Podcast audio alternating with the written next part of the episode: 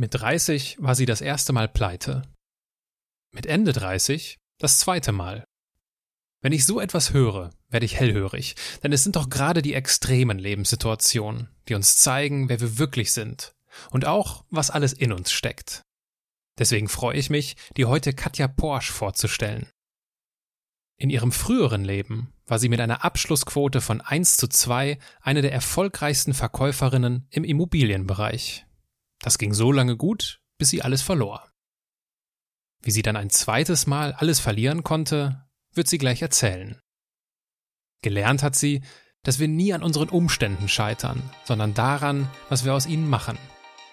Deswegen schreibt sie heute darüber Bücher und steht als Speakerin auf Bühnen. Wie sie damit umgegangen ist, dass ihre Mutter früher nichts von ihren beruflichen Plänen gehalten hat, wie sie gelernt hat, mit Absagen im Vertrieb umzugehen und wie sie herausfinden durfte, was sie wirklich im Leben will. Das erfährst du jetzt. Menschen, die in keine Schublade passen. Geschichten voller biografischer Brüche. Inspiration, um neue Wege zu gehen. Auch Models können Doktor sein. Erfolgsmuster von Andersmachern. Der Podcast mit Wirtschaftswissenschaftler, Model und Berater Dr. Aaron Brückner so, dass meine Mutter und ich sehr, sehr lange auf Kriegsfuß standen und auch äh, teilweise wirklich verzweifelt war, was ihre Tochter alles so im Leben macht. Diese Entscheidung zu fällen, von der Uni zu gehen, weil ich habe mich damit automatisch gegen meine Mutter entschieden und ich wusste, dass sie damit echt ein Problem hat. Aber das war so der Punkt in meinem Leben, wo ich gesagt habe, jetzt lebe ich mein Leben, egal was mir jemand sagt, ich gehe meinen Weg. Das war die Zeit, als ich alles verloren habe, also als ich, als ich komplett pleite war, wo ich mir die Frage gestellt habe, was willst du wirklich?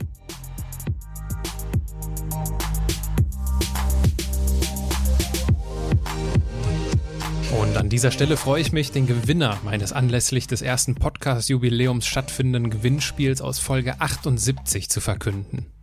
Die meisten von euch haben mich über LinkedIn und Instagram kontaktiert, aber gewinnen konnte halt nur eine Person. Und ich freue mich für dich, liebe Ute Grebethiel, denn du hast gewonnen. Bei LinkedIn haben wir ja bereits miteinander geschrieben und wenn du mir deine Adresse schickst, schicke ich dir gerne ein Exemplar meines Buches Sei der CEO deines Lebens zu. Ich bin mir sicher, dass es dir hilft, dein Leben zu deinem wichtigsten Projekt zu machen. Was dabei auch hilft, sind ehrliche Einblicke in bewegende Biografien, von denen wir lernen können.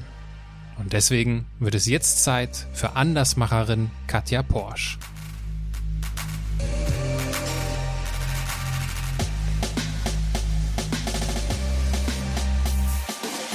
Katja, herzlich willkommen in meinem Podcast. Hallo, grüß dich. Ich beginne die Gespräche immer mit einem kurzen Steckbrief.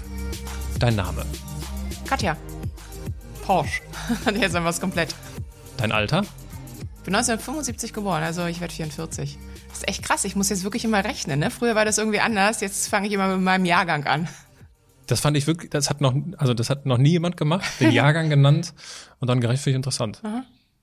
Eine Eselsbrücke. Deine Heimat? In Berlin. Ich bin eine gebürtige Berlinerin. Deine Geschwister? Ich habe keine Geschwister, ich bin Einzelkind. Dein Vorbild? Tue ich mich verdammt schwer mit. Hab ich nicht. Also es ist, ähm, es gibt jetzt keinen Menschen, wo ich sage, boah, genau in die Richtung will ich hin. Also insofern, ich habe, ich, ich lebe mein Leben, ich lebe meine Vision und es gibt Menschen, die ich toll finde. Aber jetzt ein typisches Vorbild werde ich immer wieder gefragt, passe ich. Und wen findest du denn toll? Was ist denn da so ein Beispiel? Jetzt muss ich wirklich überlegen, weil ich habe das gar nicht. Ich habe das wirklich nicht. Aber gibt es nicht so Menschen, die du, von denen du was siehst oder hörst und denkst, boah, das ist, das ist beeindruckend, das ist inspirierend, das ist äh, interessant? Na, ich tue mich verdammt schwer mit einer Sache, weil es gibt Dinge, die ich, es gibt Wege, die ich cool finde von Menschen, aber es ist nicht unbedingt die Person und deswegen tue ich mich schwer. Es gibt keinen, wo ich das beides zusammenpacke. Also okay. ich finde zum Beispiel cool, was Barbara Schöneberger gemacht hat, weil sie hat ihren Namen, ihren Brand aufgebaut, aber es ist jetzt der Weg, den sie gegangen ist, nicht unbedingt die Person. Mhm. Ja, ich finde zum Beispiel auch genial, was eine Heidi Klum geschafft hat, ohne dass ich jetzt sage, Heidi Klum ist mein Vorbild. Das ist, da bin ich ganz, ganz weit weg von entfernt. Mhm. Oder ganz weit von entfernt. Aber ich finde es einfach genial, was die eigen, wie die das geschafft hat, sich zum Brand zu machen, ähm, ja, sich in den Markt auch zu, zu suchen und auch zu holen und, und ähm, den Weg zu gehen, den sie gehen will. Also es ist eher, es ist, ich denke, bei mir ist es eher der Weg dahin Mhm. Ähm, das, was bestimmte Menschen gemacht haben. Und ich finde es einfach genial, wenn jemand sagt, pass mal auf, ich habe eine bestimmte Vision in meinem Leben, ich habe einen bestimmten Traum und ich gucke jetzt, wie ich den erreiche und den Weg gehe ich. Das ist das, was ich cool finde. Und in beiden Fällen, die du genannt hast, also sowohl bei Heidi Klum als auch bei Barbara Schöneberger, ist es ja auffallend, wie über was für einen langen Zeitraum die das schon machen. Na, das Spannende ist ja, dass wir das gar nicht sehen in der Regel. In der Regel sehen wir nur, da ist jemand berühmt und dann denken wir, Mensch, der ist plötzlich von heute auf morgen auf den Bildschirm gekommen und das ist ja über Nacht passiert. Und diesen Weg dahin, den sehen wir in der Regel nie und das kenne ich aus meinem eigenen Leben. Also Menschen kriegen dann auf einmal mit, boah, die fetten Porsche, die fährt tausendmal in Urlaub und sagen, was ist geil, das will ich auch. Hm. Und dann verbinden wir das ganz oft mit Glück, mit Zufall, mit ich weiß nicht was, aber vergessen, dass der Weg dahin eben nicht über Nacht kam, sondern dass da verdammt viel Arbeit hinten dran steckt. Also fällt mir gerade noch Dieter Bohlen ein.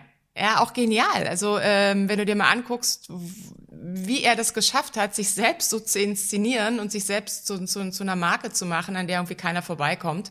Äh, Verona Poth, wie auch immer. Also es sind alles Menschen, die ja nicht über Nacht berühmt geworden sind, hm. sondern die es einfach verstanden haben, ein geniales Selbstmarketing zu machen und, und sich so und so äh, aufzubauen, dass der Markt irgendwann nicht mehr an den vorbei konnte oder wollte. Ich habe vor kurzem ein extrem gutes Buch gelesen von Alex Benayan oder irgendwie sowas, keine Ahnung. The Third Door, die dritte Tür heißt es. Und er ist, äh, er hat mit 19 versucht herauszufinden, okay, wie kann ich jetzt hier erfolgreich werden? Hat irgendwie angefangen, Medizin studieren, zu, zu studieren in Amerika und hat das Gefühl gehabt, das ist nicht meins. Mhm. War so, so das familiäre Ziel eher, ne, das, was seine Eltern von ihm wollten. Und er hat dann angefangen, Autobiografien zu lesen und ihm ist dann aufgefallen, dass es äh, ganz wenig Wissen darüber gibt, wie diese berühmten Leute, also so Bill Gates, Warren Buffett, Steve Jobs, wie die mit 19 waren. Das wird in den Biografien dann nämlich häufig verschwiegen oder da wird einfach nicht drauf eingegangen. Und gerade das hat ihn interessiert und er hat sich auf eine Reise begeben und das beschreibt er in diesem Buch ein, also ich kann das Buch nur empfehlen, es ist eine Wahnsinnsreise über sieben Jahre, wie er diese berühmten Persönlichkeiten ja regelrecht schon gejagt hat, um mit ihnen zu sprechen, um genau das herauszufinden. Und äh, weil das, was du sagst, ist exakt richtig. Niemand wird von heute auf morgen erfolgreich, auch wenn es so aussieht, sondern da steckt halt ein langer, beharrlicher Weg dahinter.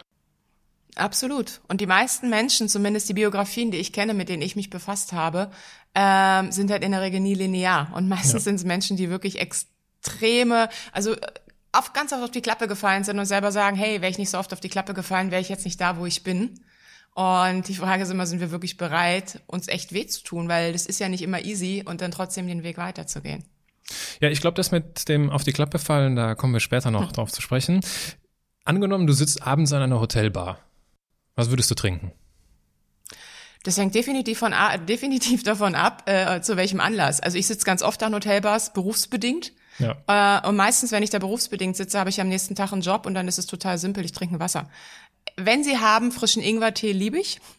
Mhm. Ansonsten wirklich ganz klar Wasser. Ähm, wenn ich im Urlaub bin und da sitze, dann kann es auch absolut ein, ein toller Rotwein sein, schöner Champagner. Dann habe ich aber am nächsten Tag frei und muss nichts mehr machen. Ich sehe schon, dass äh, die Auswahl ist groß. Angenommen, ich säße auch an dieser Hotelbar, wo du eins von diesen vielen Getränken gerade trinkst, die du aufgezählt hast, und wir würden zufällig ins Gespräch kommen. Worüber würdest du dich am liebsten mit mir unterhalten? Ich würde am liebsten erstmal wissen wollen, wer du bist. Also ich würde dich fragen, was du hier machst, äh, warum du hier da, warum du da bist, ähm, dass ich erstmal, also ich, ich, ich liebe es, neue Menschen kennenzulernen und mich interessiert der Mensch dahinter. Also ich bin jetzt nicht diejenige, die jetzt da sitzen würde und sagen würde, Mensch, wie geht's dir? Ist aber schön hier, hast du eine tolle Anreise gehabt? Also so dieser typische Blabla-Smalltalk. Dann rede ich lieber gar nicht. Also hey, dann, dann würde ich wahrscheinlich eher auf mein Zimmer gehen und mich auch für den nächsten Tag vorbereiten. Oder ich fände spannend, was du mir zu erzählen hast und dann würde ich gerne mehr von dir wissen. Genauso geht's mir. Und die Wahrscheinlichkeit ist sehr hoch, dass ich dir zuvorkommen würde. Und ich würde dich fragen, Mensch, Katja, scheint so eine sehr sympathische Barnachbarin hier zu sein. Was machst du denn eigentlich so beruflich? Und jetzt nehme ich an, möchtest du meine Antwort auf diese Frage ja, das hören? Das ist korrekt.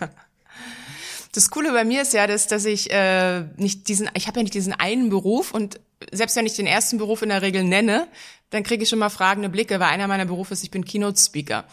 Ähm, spannend ist, wenn du das in Amerika sagst, also wenn du sagst, ich bin Motivational Speaker, dann wissen 90 Prozent der Menschen, was du tust. Und es ist völlig egal, ob du das in einer Bar sagst, beim Friseur sagst, dann kommt immer so, boah, Motivational Speaker, great und ne, also so diese Begeisterung. Und wenn ich das Gleiche hier in Deutschland sage, dann kriege ich so fragende Blicke, Motivational was und Speaker und was ist denn das, Lautsprecher und keine Ahnung, was ich da nicht immer höre. Also auf Deutsch übersetzt ist, ich, ich halt reden, ich werde dafür bezahlt, dass ich Impulsvorträge gebe, dass ich äh, Seminare gebe. Das ist das eine, was ich mache, was mir mega viel Spaß macht. Ähm, das zweite ist, ähm, ich schreibe Bücher über das, worüber ich rede. Und das dritte ist, dass ich äh, mit meinem Mann zusammen eine Academy habe, wo wir Menschen und Unternehmen, das ist die Personal Skill Academy, fit machen für, für, für die Dinge, die sie in ihrem Leben erreichen wollen. Beruflich fit machen, gerade in unserer heutigen Zeit, was die Personal Skills betrifft, was die Persönlichkeit betrifft und wo wir in Form von Seminaren, Workshops ähm, entweder einzelne Menschen begleiten oder auch Unternehmen komplett begleiten auf ihrem Weg zum Ziel. Gab es, wenn du so in die letzten Wochen oder Monate zurückblickst, gab es so einen Moment, wo du tiefe Dankbarkeit empfunden hast, wo du einfach gemerkt hast, das, was ich gerade mache, ist genau mein Ding? Also zum einen sind zwei Sachen. Das, was ich mache, ist, das, was ich mache, ist genau mein Ding. Das habe ich super oft. Und das habe ich, das habe ich dann, wenn ich äh, ein Seminar gegeben habe und und einfach gemerkt habe, oder auch von Teilnehmern das Feedback bekommen habe, dass es denen jetzt echt was gebracht hat. Das ist für mich die schönste Belohnung. Da kannst du, auch wenn ich es echt cool finde, Geld zu verdienen, aber das kannst du mir dann schenken. Das ist so diese Dankbarkeit und die habe ich oft, wenn ich einen, einen Vortrag gehalten habe auf einer großen Bühne ich war letztens in Wien und, und habe vor über 4000 Menschen gesprochen und habe halt einfach, die haben, du, wenn du auf dieser Bühne stehst und diese Energie merkst und auch merkst, dass sie das wirklich aufsaugen und, und ähm, danach Standing Ovations kommen, dann bin ich verdammt dankbar, dass ich das erleben darf, dass ich, dass ich meinen Job machen darf. Das ist so das eine und das habe ich aber öfter. Ähm, weil du gerade gefragt hast in der letzten Zeit, ja, ich habe so eine mega tiefe Dankbarkeit gespürt. Das war ähm, jetzt im, im Februar. Und zwar habe ich mir mit meinem Mann zusammen, wir haben uns unseren Traum erfüllt. Wir wollten immer in Los Angeles leben. Wir wollten in die Hills. Wir haben, wir haben davon geträumt, uns ein Haus zu kaufen. Und dieser Traum ist entstanden vor zwei Jahren. Und wir haben ihn jetzt Ende letzten Jahres wahrgemacht und äh, haben uns unseren Traum erfüllt, haben uns unser Haus gekauft. Und ich war im Februar, ich bin alleine hingeflogen, bin ausgestiegen aus diesem Flugzeug und habe gedacht, oh mein Gott, Katja, du fährst jetzt zu deinem Haus du fährst echt zu deinem Haus und ich habe die ganze Zeit, als ich ähm, in diesem Leihwagen saß, ein dickes, fettes, breites Grinsen im Gesicht gehabt. Und als ich die Tür aufgeschlossen habe, bin ich auf, auf, auf die Terrasse hoch und habe nur noch gegrinst und war so, so dankbar dafür, dass wir uns das A erfüllt haben, aber auch, dass ich einen Mann habe, der diese verrückten Dinge, weil das war erstmal meine Idee, die ich dann so hab, auch wirklich mit mir mitgeht und das auch mit mir mitmacht. Und das war so ein Wahnsinnsgefühl von absoluter Dankbarkeit für mein Leben, für das, was gerade passiert.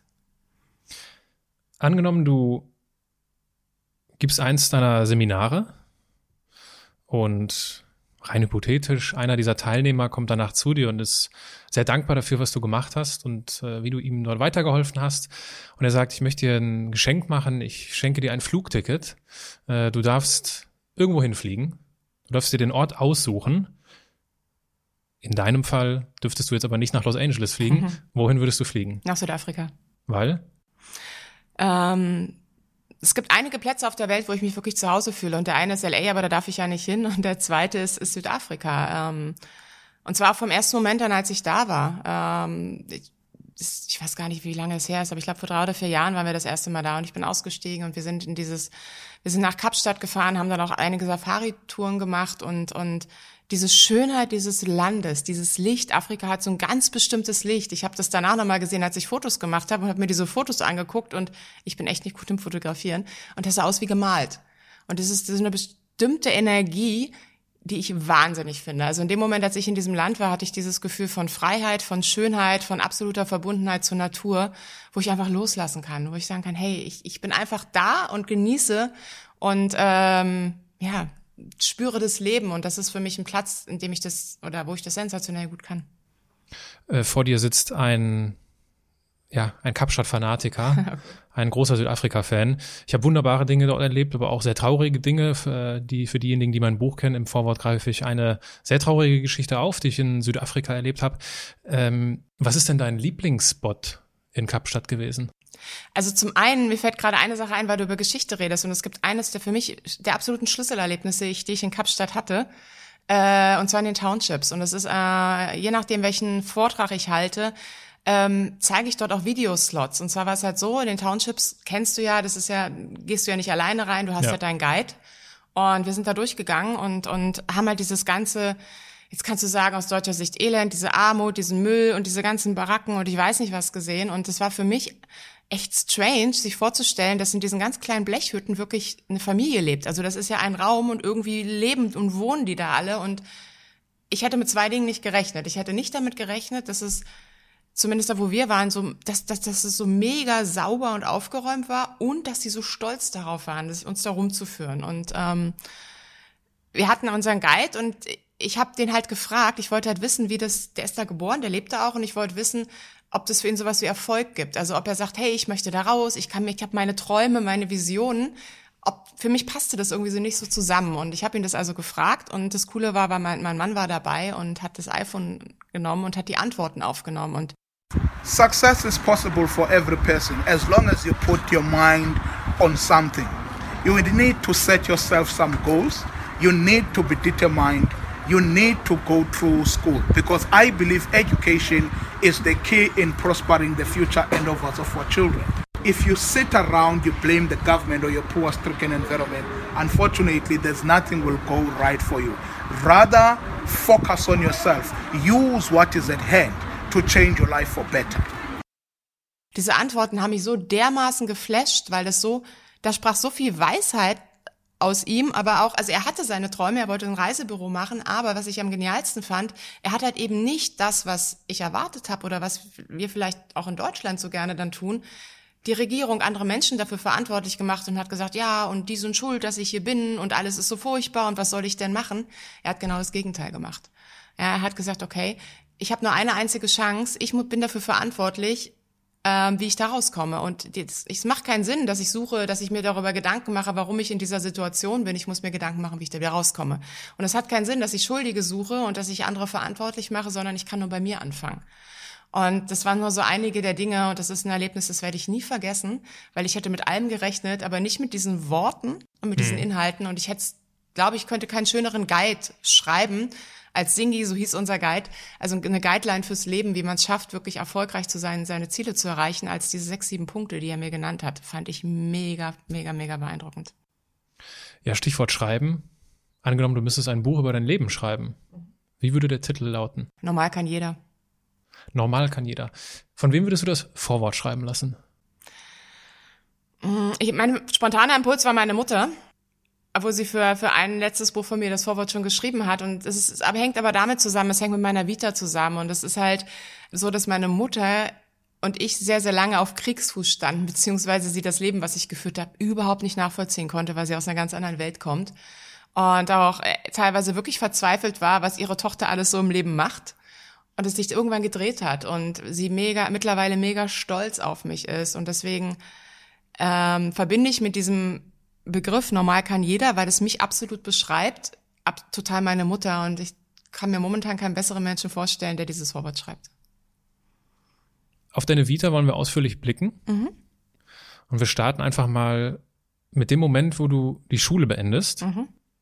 Nimm uns mal mit in diesen Moment und klär uns doch mal oder erzähle uns mal, was deine Ideen waren für dich, dein Leben, deine berufliche Entwicklung.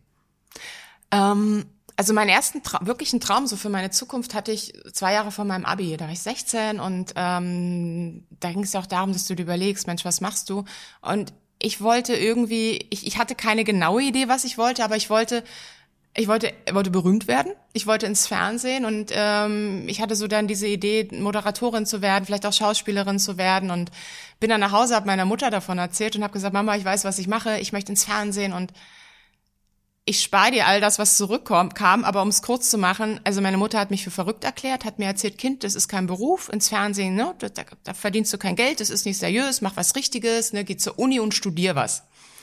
Und ich habe dann eine Zeit lang dagegen angekämpft und habe dann aber irgendwann nachgegeben und habe gesagt, okay, wenn das halt alles so eine Hirngespinste sind und wenn ich damit kein Geld verdienen kann und äh, habe dann irgendwann auf meine Mutter gehört, bin zur Uni, habe mich angemeldet und habe BWL studiert war totunglücklich, weil ich da nicht hin wollte. Ich wollte nicht studieren. Ich war jemand, der, der immer irgendwas, ich wollte was bewegen, ich wollte Geld verdienen, ich wollte irgendwas bewirken und ich wollte nicht in so einer Uni sitzen und mich den ganzen Tag berieseln lassen. Ähm, und das hat auch, also die Uni und ich, das hat auch nicht wirklich funktioniert. Das bedeutet, äh, in der Schule dürftest du dich aber auch nicht wohlgefühlt haben. Nee, oder? ich fand, nein, also ich, ich war bis, ich überlege gerade, ich glaube so bis zwölf oder dreizehn fand ich Schule echt cool. Da hat's mir auch Spaß gemacht. Und dann je mehr das so in diese Richtung ging, dass so, ich, ich fühlte mich irgendwann so in so einen Rahmen reingepresst, wo ich überhaupt nicht hin wollte und ich, wo ich auch gar nicht, ich dachte, da hier gehöre ich auch gar nicht hin. Und so die Dinge, die mir Spaß gemacht haben, ja gab's da halt auch irgendwie nicht. Und ich habe schon immer ein Problem damit gehabt, wenn andere Menschen mir erzählen wollten, wie das Leben zu funktionieren hat und wie du zu sein hast. Und ich habe dann immer mehr rebelliert. Also ich bin in die Schule gegangen, weil ich musste, aber nicht, weil ich wollte ich hatte das Glück, dass mir Sachen, mir fiel das super leicht, Dinge zu lernen. Also ich habe echt so gut wie nichts gemacht, das Nötigste, um mich halbwegs so durch diese Schule dazu zu bewegen und war dann froh, dass ich mein Abi in der Tasche hatte und dass das endlich vorbei war. Und was war die berufliche Idee deiner Mutter für deine, für deinen Lebensweg? Also auf jeden Fall studieren. Idealerweise sowas wie Rechtsanwältin. Also meine Mutter ist Ärztin, also am liebsten wäre ich Ärztin gewesen, aber ich konnte nie Blut sehen und bin wirklich immer umgekippt und da war auch ihr klar, ähm, das ist echt ein blöder Plan. Also war Ärztin dann schon mal gestorben, aber dann zumindest Anwältin oder so Wirtschaft fand sie auch toll und deswegen habe ich mir fiel nichts ein und dann habe ich halt BWL studiert. Dann dachte ich, ich dachte damals, gut, damit kannst du keine Ahnung, danach ganz unterschiedliche Dinge machen. Du hast die meisten Möglichkeiten und deswegen habe ich mich da immatrikuliert. Ups. Für wie lange? Äh, eingeschrieben war ich war ich vier Jahre.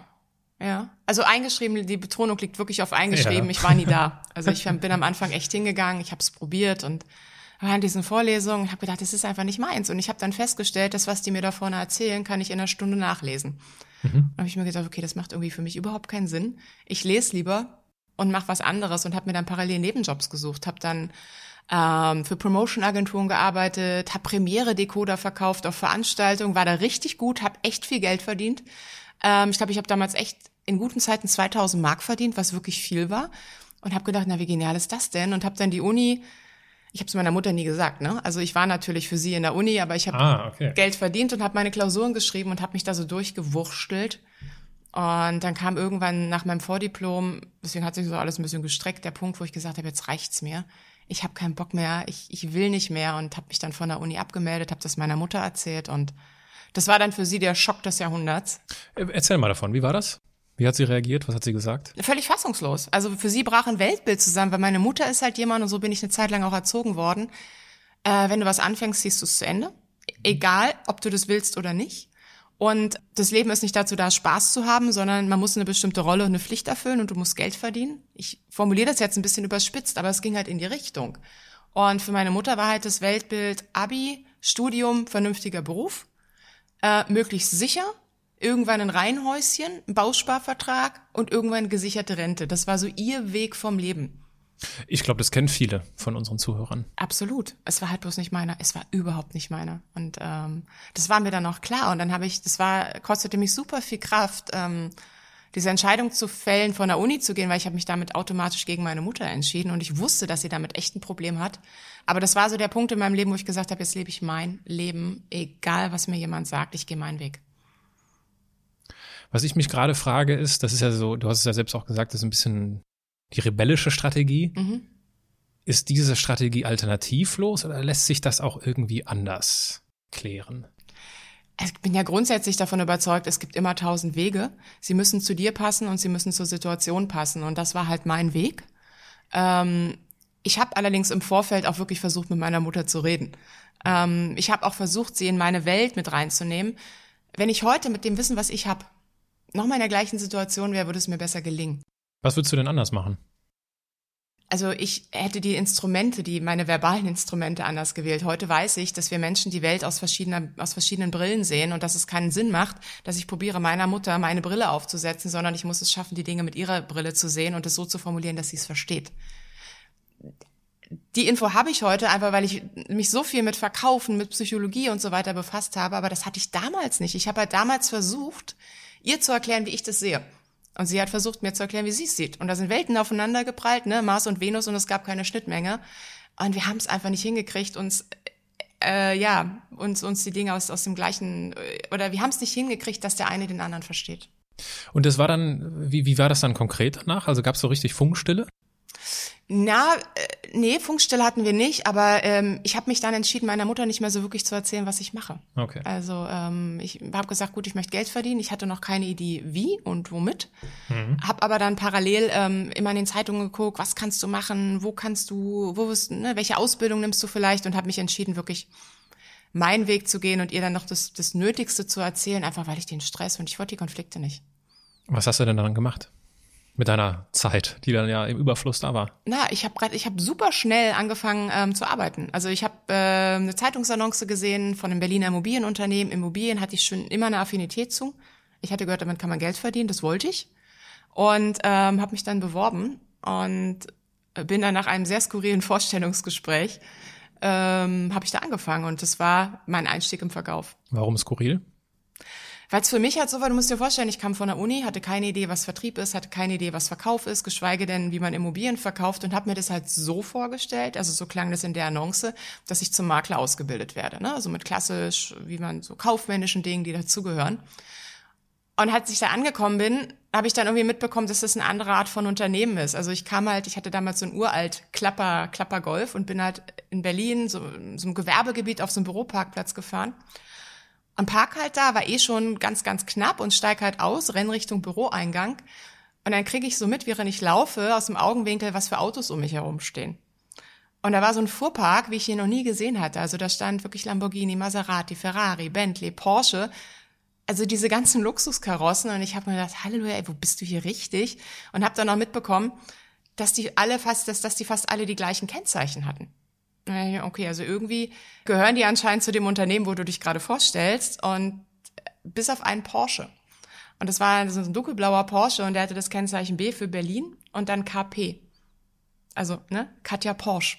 Mhm. Und ich habe das gesehen und habe gedacht, ey, geil, hier steht dein Auto. Und das war für mich echt so ein Zeichen. Ich gesagt, okay, Katja, komm, hier fängst du an, diesen Porsche willst du fahren, wollte ich immer. Ja, bin dann halt nach oben, äh, also in, in den zweiten Stock zum Vorstellungsgespräch und bin dann auf so einen mega, Entschuldigung, abgefuckten, arroganten, braungebrannten Typen gestoßen, der mich von oben bis unten gemustert hat und erstmal gesagt hat, was ich hier eigentlich will und Frauen würden es bei ihm sowieso nicht schaffen und ich sollte mich lieber im Sekretariat bewerben, es macht mehr Sinn als im Außendienst und schon gar nicht als Immobilienverkäufer, er hat nur Männer und ich könnte dann auch wieder gehen. Und ich bin sitzen geblieben. Ich wollte da nicht weg. Und dann hat er mich gefragt, warum ich denn nicht gehe und habe ich gesagt, na, das ist ganz einfach, mein Auto steht da unten. Und das muss den irgendwie so überrascht haben, dass er gesagt hat, okay, alles klar, äh, ich gebe Ihnen drei Tage Zeit, drei Tage Probezeit und dann können Sie, äh, und wenn Sie die überstehen, können Sie anfangen. Und das war halt mein Einstieg im Vertrieb. Also eigentlich war ein Porsche schuld. Das klingt nach, also von dem äh, Herrn mit braun gebrannter Haut, das klingt nach einem guten, nach einem, nach einem guten äh, Qualitätscheck.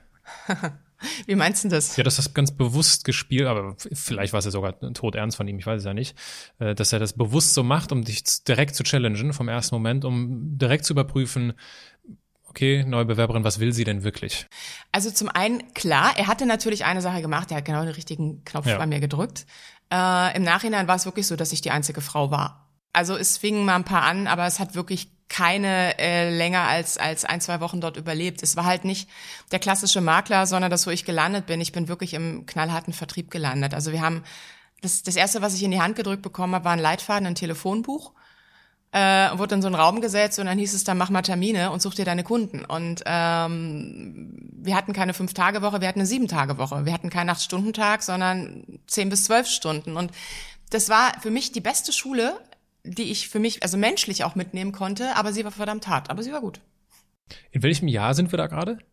Wann war das? 2000 habe ich da angefangen. 2000. Mhm. Und wie lange hat das gebraucht, bis du den Porsche gefahren bist? Nach dreieinhalb Monaten.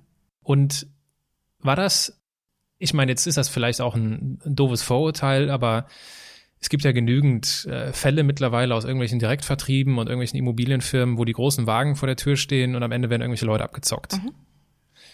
Wie koscher war denn das Ganze? Koscher ist ein schönes Wort. Ähm, also es ist de facto so, dass ich gearbeitet habe und irgendwann kein Geld mehr bekommen habe. Das stimmt. Das hat mich dann auch von, von ganz nach oben, nach ganz unten katapultiert, weil äh, ich einfach viel zu lange dieses Spiel mitgemacht habe und halt immer gehofft habe, Mensch, du kriegst deine Provision. Ich war reine Provisionsempfängerin, ich war Klar, auf ja. Provision angewiesen und dann hast du gearbeitet und gearbeitet und irgendwann kriegst du mit, jetzt kommt das Geld nicht mehr und dann statt einen Cut zu machen, habe ich halt weitergemacht in der Hoffnung, ich krieg irgendwann mein Geld noch und ähm, das war dann leider nicht der Fall. Das war Lehrgeld, was ich bezahlt habe, ja. Und wie schnell und vielleicht ist das jetzt ja auch ein Sprung in, in einen späteren Zeitpunkt in deiner Vita, aber ich wage ihn mal. Mhm. Äh, wie, schnell ist dir denn bewusst geworden, dass selbst ein schicker Porsche dich nur von A nach B bringen kann und jetzt auch kein Garant für Lebensglück ist. Jetzt muss ich wirklich mal überlegen, wann das war. Ähm, das war mit Anfang 30, witzigerweise. Also witzigerweise meine ich gerade, weil man dann sagt, man, es ändern sich immer bestimmte Werte im Leben, so mit 20, mit 30, mit 40. Es soll so eine Siebener-Reihe geben. Oder Siebener-Reihe gibt's ja auch, genau. Na, für mich war das halt, als ich äh, mit Anfang 20 war es de facto so, dass ich einfach die Vorstellung, ein schönes Auto zu haben, in einer tollen Wohnung zu leben, äh, die schöne Klamotten leisten zu können, fand ich, fand ich super. Und dann ist es aber auch so, dass wenn du das dann erstmal hast, dann relativiert sich das auch und du fragst dich, was kommt denn dann? Äh, oder ich habe mich das zumindest gefragt. Es war dann cool, ich hatte einen Porsche, es gab eine Zeit, wo ich einen Ferrari gefahren bin und, und, und. Aber das sind halt, genauso wie du sagst, im Endeffekt Instrumente, aber sie machen dich nicht wirklich glücklich. Und es gab äh, eine Zeit in meinem Leben, äh, und das war die Zeit, als ich alles verloren habe, also als ich, als ich komplett pleite war, wo ich mir die Frage gestellt habe, was willst du wirklich? Was ist dir wichtig in deinem Leben und, und welches Leben willst du leben und wo geht dein Weg hin? Und das Schöne ist, dass, oder für mich war es so, in dem Moment, als ich nichts mehr zu verlieren hatte, weil alles weg war, wird das Materielle plötzlich verdammt unwichtig. Und, und ähm, ich habe für mich festgestellt, oder mir war dann auf einmal, mir war dann in dem Moment klar, was für mich wirklich was bedeutet und, und ähm, wie mein Leben weiter aussehen soll. Also hast du, wenn ich das richtig verstehe, diese, diese Erkenntnis durch den Verlust gewonnen und nicht durch den Gewinn. Also Absolut. nicht ab dem Zeitpunkt, wo du dann irgendwie Porsche und Ferrari gefahren bist, dass du dir gedacht hast, okay, nach drei Wochen, äh, ich dachte, mein Leben ist jetzt hier auf der Überholspur, dabei fühlt es sich noch genauso an wie vorher, sondern bei dir hat das der Verlust hervorgerufen, ne? wenn ich das richtig verstehe. Ja, also zwei Sachen. Beides ist, ist, ist an Ansätzen richtig. Natürlich ist es so, als ich, wenn du, wenn du jetzt bestimmte Sachen hast, die du, die du immer, von denen du geträumt hast, dann sind, werden sie irgendwann normal. Mhm. Aber es führt dich meistens nicht dazu, bestimmte Dinge grundsätzlich zu ändern. Es läuft ja alles. Und die Erfahrung, die ich gemacht habe bei mir, aber auch bei vielen anderen ähm, Menschen, die ich, die ich heute begleite oder auch in Unternehmen, dass die größten Einschnitte im Leben oder die größten Veränderungen im Leben meistens dann passieren, wenn dir alles um die Ohren fliegt. Mhm. Wenn alles läuft, wenn alles tutti ist, dann machst du dir in der Regel nicht die Gedanken, warum ist es denn gerade so? Aber in dem Moment, wenn die Dinge auf einmal nicht mehr laufen und wenn, wenn alles plötzlich nicht mehr da ist, es muss ja nicht immer eine Pleite sein. Das kannst du auch mit einer Partnerschaft nehmen. Wenn deine Partnerschaft läuft, vielleicht nicht der Mega-Burner ist, aber sie läuft noch so. Da machst du dir nicht so viel Gedanken. Aber in dem Moment, wenn du nach Hause kommst und die Wohnung leer ist, mhm. fängst du echt dann drüber nachzudenken. Und das Blöde ist, dass wir teilweise so lange warten, bis halt wirklich dieser Ultimo-Zeitpunkt erreicht ist und dann anfangen, etwas zu ändern, wenn es wirklich schwer ist. Aber wäre es leichter, wir würden früher mal anfangen, wenn wir uns öfter mal, wenn wir öfter mal so einen Break machen würden und sagen würden, hey, bin ich eigentlich gerade noch auf Kurs? Mhm. Ja, die Frage, die ich mir gerade stelle, ist, muss ich erst alles haben und oder erst alles und erst alles verlieren, um das zu begreifen. Manchmal begegne ich Menschen, wo ich das Gefühl habe, die haben das jetzt nicht so erlebt, also die haben jetzt nicht so den wahnsinnigen Reichtum sich erarbeitet und dann alles verloren, dann haben sie eine ne, vom hier wie Phönix aus der Asche Geschichte, äh, die ja wo deine Biografie, wo deine Biografie ja hingeht äh, und haben es trotzdem begriffen und verinnerlicht und auch wirklich ja diese Erkenntnis gewonnen. Und das finde ich manchmal total faszinierend, dass manche Menschen diese extremen Erfahrungen gar nicht brauchen. Also zum einen ist es so, das Coole ist ja, wir Menschen, wir sind ja alle unterschiedlich. Das, was ich immer wieder erlebe, ist, ähm, das sind zwei Dinge. Ähm, die, die Frage ist immer, wo, wo, also woher weißt du, dass du jetzt gerade die Erfahrung deines Lebens gemacht hast? Vielleicht trauen wir uns diesen Weg auch erst gar nicht zu gehen. Ich gebe dir ein Beispiel wenn ich mit vielen, äh, egal ob das früher mit, mit Kunden war, mit denen ich zu tun hatte, oder heute halt mit meinen Teilnehmern, das, was ich halt immer wieder erlebe, ist, dass ganz viele einen Traum hatten, eine Vision hatten, die Betonung liegt jetzt wirklich auf hatten, aber irgendwann gesagt haben, ach komm, hey, so nach dem Motto, Träume, Visionen, das ist ja was für, wenn du Kind, wenn, ne, wenn du jung bist, dann ja. darfst, kannst du es dir erlauben zu träumen, aber je älter du wirst, wir müssen doch realistisch sein. Und irgendwann gewinnt diese Realität Überhand und die sagen, naja, ist doch in Ordnung, mein Leben ist doch in Ordnung so. Eigentlich passt das doch alles. und dann für sich auch sagen, ja, ich bin doch den Weg gegangen, den ich gehen wollte. Und wenn du dann aber mal wirklich weiter nachhakst, du auf einmal mitbekommst, dass da in den Menschen drinnen noch ganz viel ist, was sie aber irgendwie begraben haben, was mhm. ihnen aber gar nicht bewusst ist. Und genau das, was in dir drin ist, was dir vielleicht gar nicht bewusst ist, wird dir halt oft in diesen Extremsituationen klar, weil du dich da nicht mehr schützen musst. Mhm. Ganz oft ist es so, dass das, ähm, dass das Routine, Gewohnheit oder auch Angst dazu führt, dass wir bestimmte Dinge an uns gar nicht mehr wahrnehmen. Und wie gesagt, das kommt halt bei so Extremsituationen raus. Und das Zweite ist, dass das ähm, selbst wenn wir sagen, hey, ich habe ein, keine Ahnung, ich habe einen Traum, ich habe eine Vision, ich möchte das und das erreichen, dass wir uns gar nicht trauen, diesen Weg zu gehen oder uns selber erklären, warum es gar nicht funktionieren kann. Auch wieder mit unserer Ratio und äh, uns damit halt auch wieder im Weg stehen, was verdammt schade ist. Wie kann ich denn das, was, was ich im Laufe der Jahre begraben habe, denn ausgraben? Also wie finde ich meinen Traum? Ähm, das Wichtigste ist, glaube ich, dass wir immer mal wieder anhalten, uns aus unserem Hamsterrad oder das Hamsterrad mal anhalten, an dem wir so jeden Tag munter laufen und uns auch unserem, aus unserer gewohnten Umgebung mal rausnehmen und uns wirklich komplett in Frage stellen. Also das Spannende ist, wir Menschen ticken ja ganz, nach einem ganz einfachen Prinzip. Wenn ich dich frage, wie war dein Tag heute, dann antwortest du mir irgendwas. Also wir Menschen funktionieren ganz einfach, wenn man uns Fragen stellt, antwortet man. Mhm. Ähm, wir neigen aber dazu, anderen Menschen Fragen zu stellen und vergessen uns selbst Fragen zu stellen. Und ähm, das, worum es geht, ist, also wenn ich wenn ich mal wirklich einen Stopp mache und mir selbst bewusst Fragen stelle und mir und mein Leben mal auch in Frage stelle und sage, okay, wenn ich jetzt eine Skala habe von 0 bis 10. 0 ist absolute Grütze, 10 ist, ich bin ja, ja, mein Leben ist total geil, wo stehe ich auf dieser Skala? Und warum stehe ich auf dieser Skala? Und wo würde ich denn gerne stehen? Und angenommen, ich hätte morgen keine Angst. Ich hätte keine Angst, irgendwas zu verlieren. Wie würde mein Leben dann aussehen? Und unabhängig davon, ob ich mir vorstellen kann, etwas erreichen zu können oder nicht, was hätte ich gerne? Was wäre wirklich mein, wie, so, wär, wie wäre, wenn ich mir so in mein Leben als Haus bauen könnte? Wie sähe das aus? Und ähm, das sind jetzt nur einige Beispiele. Ja? Jeder hat für sich so seinen eigenen Weg. Das Wichtigste ist, ähm, davon bin ich überzeugt, dass wir wirklich immer mal wieder anhalten und uns bewusst uns und das, was wir tun, mit allem, was dazugehört, Beruf, Partnerschaft, Freunde, Beziehung und so weiter, immer wieder in Frage stellen und sagen, ist es wirklich das? Oder bin ich schon in so einem in so einer Routine, dass ich gar nicht mehr mitkriege, wohin ich eigentlich laufe. Ich finde das sehr gut, äh, was und wie du das ansprichst. Und wir können das ja ganz spontan als Übung für unsere Zuhörer einbauen. Auf einer Skala von eins bis zehn, wo stehen, wo stehst du gerade in deinem Leben? Das kann jeder für sich beantworten. Mit einer kleinen Ergänzung noch.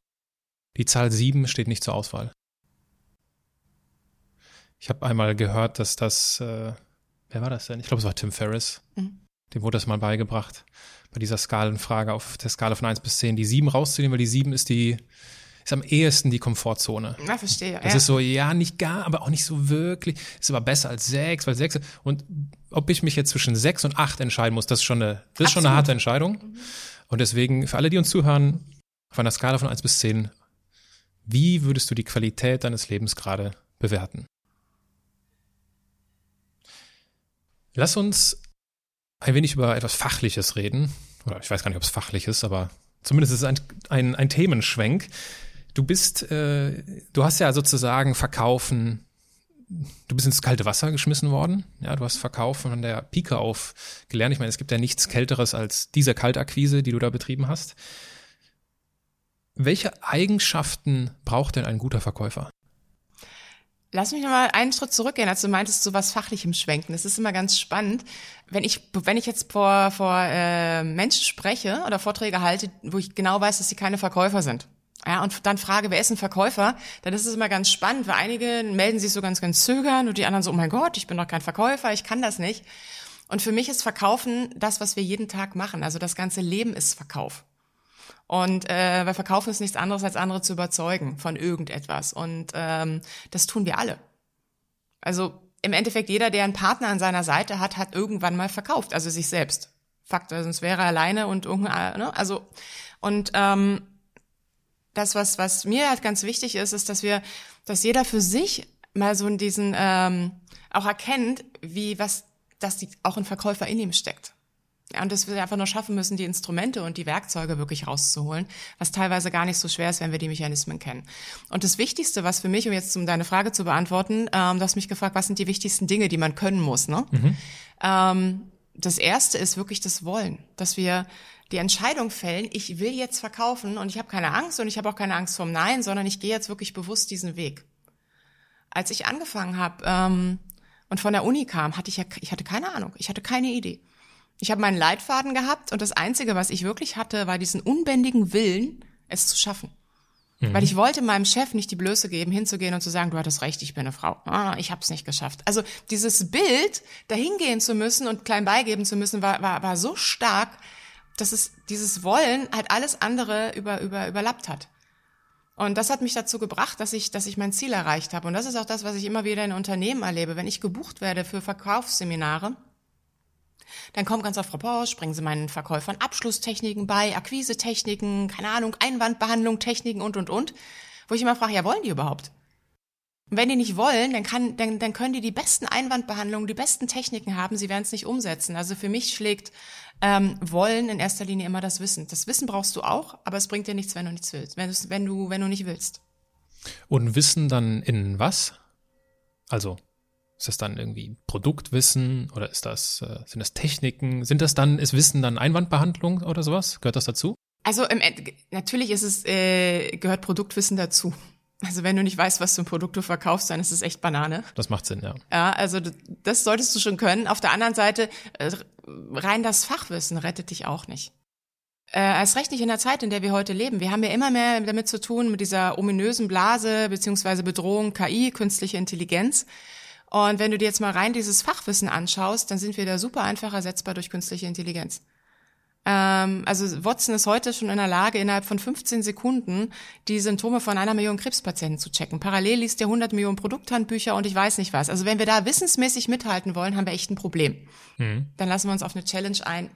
Das ist auch gar nicht der Punkt, weil Verkaufen ist ja nicht der, der, der, der die Übermittlung von Wissen.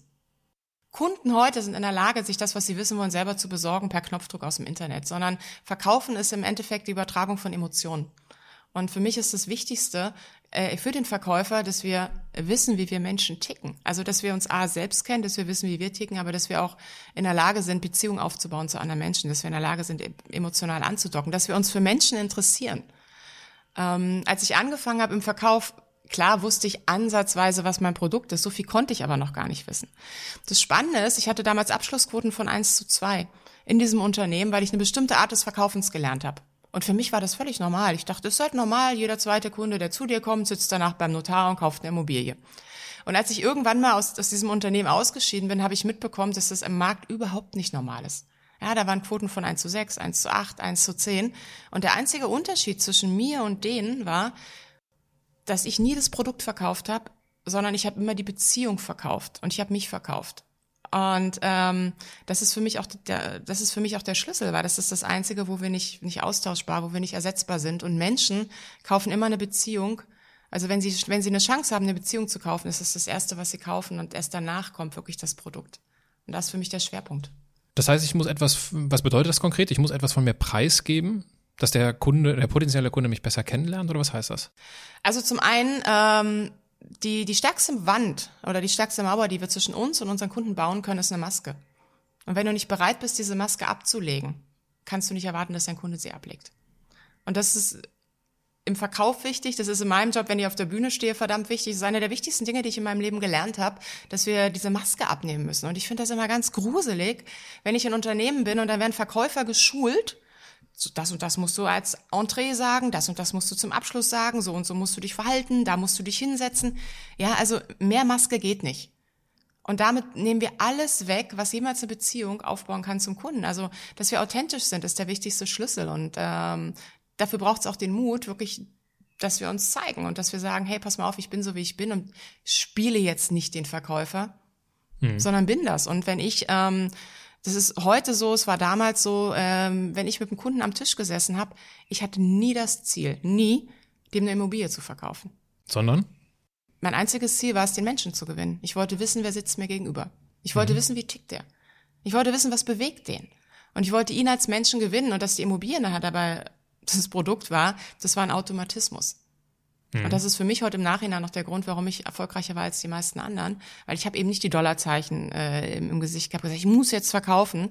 Nee, ich wollte den Menschen gewinnen. Und das ist das Gleiche, wenn ich heute auf der Bühne stehe. Äh, natürlich habe ich meine Botschaft und meine Message oder auch in den Seminaren, aber ich möchte die Menschen erreichen. Denn nur wenn du etwas willst, bist du auch in der Lage, das, das, was, das Was dahinter aufzunehmen. Wie ist dir das denn gelungen? Weil du bist ja in diese, in diesem beruflichen, oder du hast dir ja diesen beruflichen Pfad eingeschlagen, schon weil du Geld verdienen wolltest. Du mhm. wolltest in Porsche fahren. Und wie ist es dir dann gelungen, in den Verkaufsgesprächen das ja nicht auszuschalten, aber so umzuschalten, dass es dir dann um den Menschen ging? Weil es ging dir ja eigentlich schon ums Geld. Nee, also für mich ist Geld, das war also äh, ist immer die Frage, was treibt uns an? Und damit mhm. kommen wir wieder zurück zu dem, was du meintest, wie sehr kennen wir uns oder wie wie sehr stellen wir uns die richtigen Fragen? Und für mich ist Geld Mittel zum Zweck. Ich habe andere Treiber. Einer, also einer meiner wichtigsten Treiber, die mich antreiben, ist wirklich Freiheit. Und Geld macht echt Sinn, wenn du frei sein willst. Und mhm. ähm, aber auch wirklich erfolgreich zu sein. Und ich wollte äh, deswegen äh, gibt es auch im Nachhinein wieder Sinn, weil ich habe nicht das, das Geld gesehen, sondern ich wollte diesen, ich wollte beweisen, dass ich es kann, dass ich es schaffe, diesen Abschluss zu generieren. Und mir war klar, ohne dass ich den Menschen gewinne, kriege ich es nicht hin. Also war mein oberstes Ziel, diesen Menschen, also ne, die Person mhm. ähm, zu gewinnen. Und das Zweite, was dazu kommt, ähm, ist, dass ich Menschen einfach mag. Mich interessiert es. Also ich wollte schon immer wissen, was ist hinter der, hinter der Fassade, wie tickst du und warum tickst du so und ähm, das hat mich immer interessiert. Wie viel, wie viel Manipulation steckt denn in Verkaufen drin? Das ist immer, ich liebe das. Ähm, genauso viel Manipulation wie jeden Tag, äh, wie uns jeden Tag begleitet, wenn wir aufstehen. Also damit meine ich, wir können nicht durch dieses Leben gehen, ohne manipuliert zu werden. Mal, wenn, wenn wir jetzt hier am Tisch sitzen, ich muss, keine Ahnung, was hier auf dem Tisch liegt, aber irgendwas liegt garantiert werbemäßig da, wo wir manipuliert werden. Wenn du den Fernseher anmachst, wenn du das Radio anmachst, wir werden ständig manipuliert. Und jede Kommunikation ist eine Manipulation. Manipulation bedeutet ja nur, dass wir, dass wir etwas auch, ähm, dass wir etwas im Menschen bewegen und dass wir etwas vielleicht auch verändern. Die Frage ist ja nur, mit welcher Absicht tust du das? Mhm. Und insofern ist für mich jedes Gespräch, jeder Verkauf eine Manipulation. Das, was für mich entscheidend ist, ist, kannst du morgens in den Spiegel gucken und sagen, okay, das, was ich mache, dahinter stehe ich. Das ist für mich das Entscheidende. Jetzt gehört zum Verkaufen ja nicht nur die, ja, so ein gewisses Interesse an Menschen oder sich darauf einlassen können, dort Menschen kennenzulernen, um zu verstehen, wie sie ticken, wie du das eben gesagt hast, sondern auch, äh, auch wenn deine Quote sehr gut war, hast du ja 50 Prozent äh, nicht bekommen. Mhm. Und wie hast du das, wie hast du das erlebt? Wie hast du dieses Nein erlebt, ganz am Anfang? Also am Anfang waren meine Quoten definitiv anders. Ich habe insgesamt, ich, wir mussten so Strichlisten damals führen, ich habe insgesamt über 50.000 Cold Calls geführt. Also, und das heißt, ich bin verdammt oft auf die Klappe gefallen und ich habe verdammt viele Neins in meinem Leben gehört. Und dann gibt es so einen berühmten Spruch, den ich immer wieder heute in Unternehmen höre, nimm das Nein nicht persönlich. Ich weiß nicht, ob du den schon mal gehört hast, aber das hörst du ja, ne? Nimm es nicht persönlich, bist nicht gemeint. Ich habe das früher auch mal gehört und ich fand den Spruch, Entschuldigung, total Grütze. Ich habe gesagt, hey, Moment mal, ich bin's, der das Nein kriegt. Wie soll ich es denn dann nicht persönlich nehmen? Ich verstehe schon die Intention dahinter, aber natürlich nimmst du es persönlich, weil es tut erstmal weh. Und das eine ist, es ist ein super einfaches Instrument. Das hatte mir damals mein erster Vertriebschef an die Hand gegeben. Er meinte, pass mal auf, wenn du jetzt telefonierst, geh davon aus, dass du ganz viele Neins hörst. Nimm dir einfach ein weißes Blatt und auf dieses weiße Blatt schreibst du, weiß ich nicht, 50 Neins und nach jedem fünf, äh, und, und, und 20 Ja's. Du grinst, weil es so super simpel ist. Ich habe das gemacht und das Bescheuerte ist, dass es wirklich funktioniert hat, weil wir meistens dann gefrustet sind, wenn wir etwas anderes erwarten. Also wenn ich jetzt ans Telefon gehe und erwarte, dass ich den nächsten Termin kriege und kriege Nein, bin ich mega enttäuscht. Und das mhm. Schlimmste sind unsere eigenen enttäuschten Erwartungen. Das ist das, was wirklich weh tut. Wenn du dich jetzt aber hinsetzt und sagst, okay, pass mal auf, ich weiß ganz genau, ich kriege jetzt 20, 30 Mal ein Nein, aber ich brauche diese Neins, um ans Ja zu kommen, hast du eine andere Erwartung und in dem Moment tun dir die Neins nicht mehr so weh. Weil du weißt, es gehört dazu. Und das kannst du auch übertragen, nicht nur auf den Verkauf, sondern auf viele Situationen im Leben. Ähm, wir leben ja in einer Zeit, wenn, äh, wo Change eigentlich so ein geflügeltes Wort ist, wo ich immer sage, hey, Change ist, ist, ist ja kein Prozess mehr, es ist ein Zustand, den wir haben. Und in den Unternehmen ähm, erlebe ich halt auch immer wieder, dass, dass Mitarbeiter damit halt gar nicht so klarkommen oder auch total gefrustet sind, weil sie sagen, hey, alles verändert sich und das Hauptproblem ist nicht, dass sich die Dinge verändern, sondern das Hauptproblem ist, dass sie andere Dinge erwarten.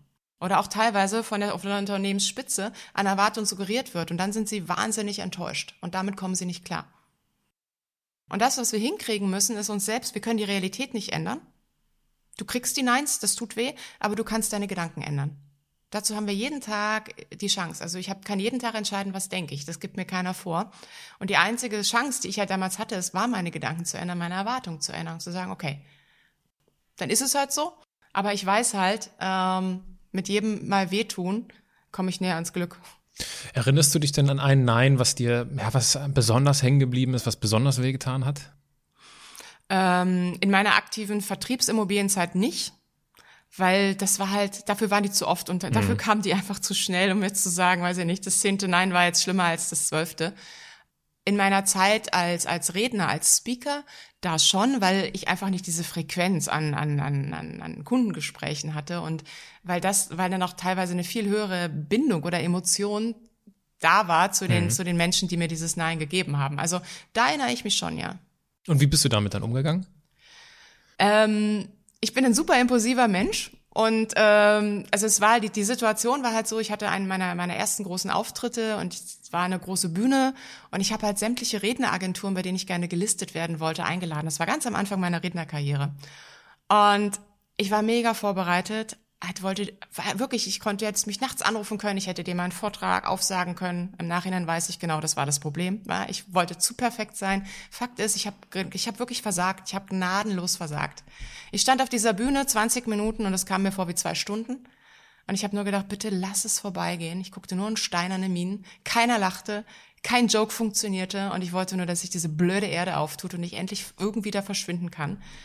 Und eine meiner Wunschagenturen war halt auch da. Und irgendwann war dieser dieses Elend war echt vorbei und ich bin von dieser Bühne runter, wollte nur noch nach Hause. Und dann kommt besagte Inhaberin dieser Redneragentur auf mich zu und meinte nur so, Katja, da übst du mal noch ein bisschen, oder? Bumm. Und ich bin dann wirklich nach Hause, hab geheult, hab geflucht, hab, wollte mit keinem mehr reden, hab gesagt, das war's. Ich und Bühne funktioniert nie. Ich bin einfach nicht zum Reden geboren. Ich kann's einfach nicht. Also ich habe zwei Tage lang ähm, war so eine Mischung aus Wut, Verzweiflung, Hoffnungslosigkeit und ich schmeiß alles hin. Und ich muss es dann rauslassen. Und als dann diese ganzen Emotionen draußen war, ich bin halt auf der anderen Seite auch eine mega Kämpfernatur, habe ich gesagt, okay, Katja, komm, jetzt überleg mal, woran es lag. Und dann habe ich, ne, in dem Moment, als diese ganze negative Energie draußen war, habe ich halt einen Cut gemacht und habe gesagt, okay, das nächste Mal machst du es anders und habe halt angefangen, an mir zu arbeiten und ähm, bin dann natürlich den Weg weitergegangen und habe aus diesem Misserfolg eine der wichtigsten Dinge für mich in meinem Rednerleben gelernt. Im Nachhinein sind die Dinge immer für was gut. In der Situation selbst ist es Grütze und ähm, du hörst ja dann auch öfter mal, ach, geh nicht so hart mit dir ins Gericht oder du musst es annehmen oder ne, sei da nicht so emotional. Und ich sage einfach, hey, sei so wie du bist. Wenn du der Meinung bist, du musst fluchen und du musst schimpfen und du musst es rauslassen, lass es raus. Wenn du der Meinung bist, geh anders damit um, geh anders damit um. Jeder hat so sein Vehikel und, und das musst du kennen. Ja, ich finde das sehr, sehr spannend, was du da gerade erzählst. Ich habe jetzt vor kurzem auf der, auf der Buchmesse mein Buch vorgestellt und dort eine, eine, eine Keynote halten dürfen. Die, diese Form von, von Bühne ist für mich neu.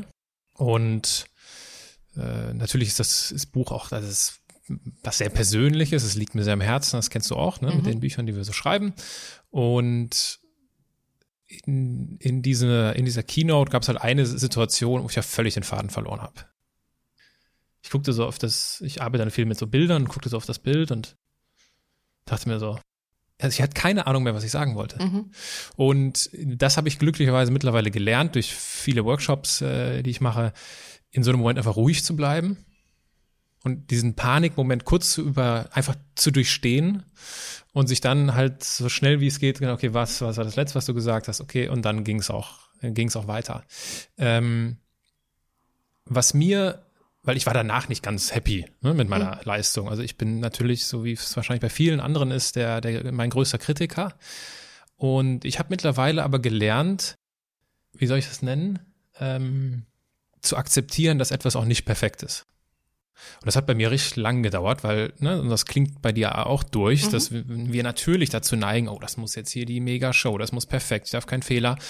Und ich habe mittlerweile das, ja, und das ist definitiv ein längerer Prozess, der sich sehr befreiend mittlerweile anfühlt, einfach zu sagen, und das habe ich dann auch ganz bewusst nach diesem Vortrag gemacht. So, okay, das ging richtig in die Binsen, das war nicht gut, aber es gehört dazu. Was ist denn meine Erwartung?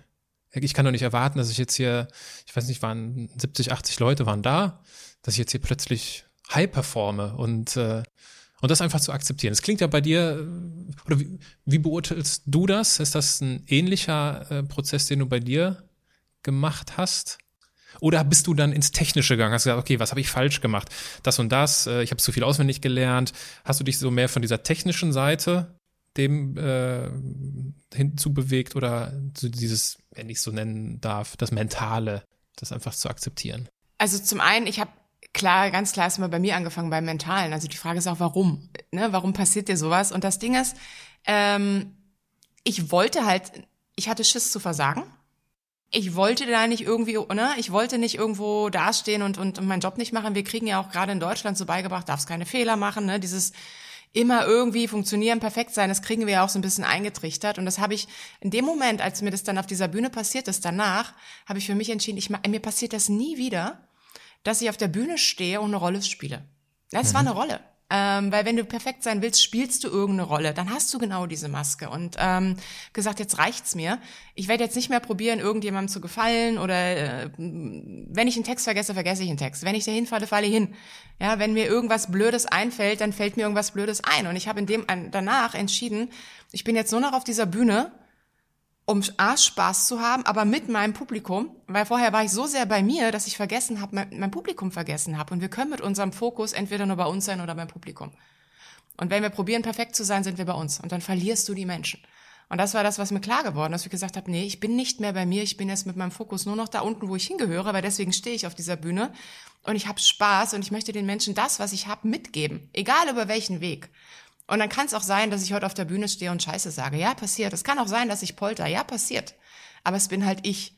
Und das Spannende ist, von dem Moment, als ich das gemacht habe, habe ich Dinge auf dieser Bühne gemacht, wo Mann von draußen sagt, Katja, das kann man doch nicht machen oder so kannst du das nicht, dich doch nicht verhalten oder und das Lustige ist, dass die Menschen mir das immer verziehen haben oder genau mich dafür geliebt haben, weil ich halt so war oder so bin, wie ich bin.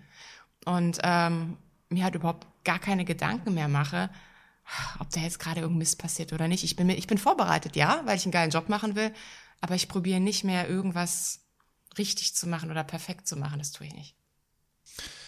Wenn wir noch mal ein paar Schritte in deiner Biografie zurückgehen, wir sind da nämlich eben etwas, äh, ja, wir sind da sehr schnell zum, zum Speaking gekommen. Es gab ja diesen einen Moment, wo du, und du sprichst ja davon, dass du zwei Comebacks in deinem Leben hattest. Das heißt, du müsstest genau genommen auch äh, zweimal auf die Klappe gefallen sein. Und das erste Mal war ja in dieser besagten Firma, wenn ich das richtig mitbekommen habe. Es war kurz danach, aber es war genau in diesem Business. Also genau. es fing halt dort an und ähm, Was ist passiert? Erzähl es ist genau das passiert, was ich vorhin schon angerissen habe. Ich habe gearbeitet und habe irgendwann mein Geld nicht mehr bekommen und ähm, hatte halt die Hoffnung, irgendwann kommt's noch, irgendwann kommt's noch und du machst weiter und du machst weiter und ich bin einfach weiter in diesem Hamsterrad gelaufen und irgendwann war halt klar, es kommt gar nichts mehr und irgendwann war auch klar, ich bin komplett pleite. Also ich hatte einen Großteil meiner Gelder da drin, das Finanzamt hat an die Tür geklopft und wenn du das Finanzamt nicht bezahlen kannst, ist es echt nicht lustig. Äh, und dazu kamen halt mehrere andere Dinge. Fakt ist, es war halt alles Materielle, was ich mir mal aufgebaut hatte, war halt weg äh, inklusive ein Großteil meiner Freunde, die gleich mit weg waren. Und ähm, ja, ich saß dann halt da und ähm, habe dann halt kein Porsche mehr gehabt. Also ich bin dann wieder BVG gefahren in Berlin, also öffentliche. Ich hatte keine Wohnung mehr, die ich mir leisten konnte. Bin dann auf, auf 23 Quadratmeter möbliertes Apartment umgezogen. Ähm, hatte keine Kreditkarte mehr, hatte kein Telefon mehr. Also es war halt alles, wo ich mal dachte, das gehört zu einem vernünftigen, anständigen Leben dazu, war halt plötzlich weg. Und das war, das war hart. Warst du, war das privat insolvent?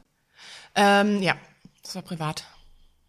Ich weiß, dass das wahrscheinlich auch schwierig ist, in Worte zu fassen, aber wie fühlt sich das an?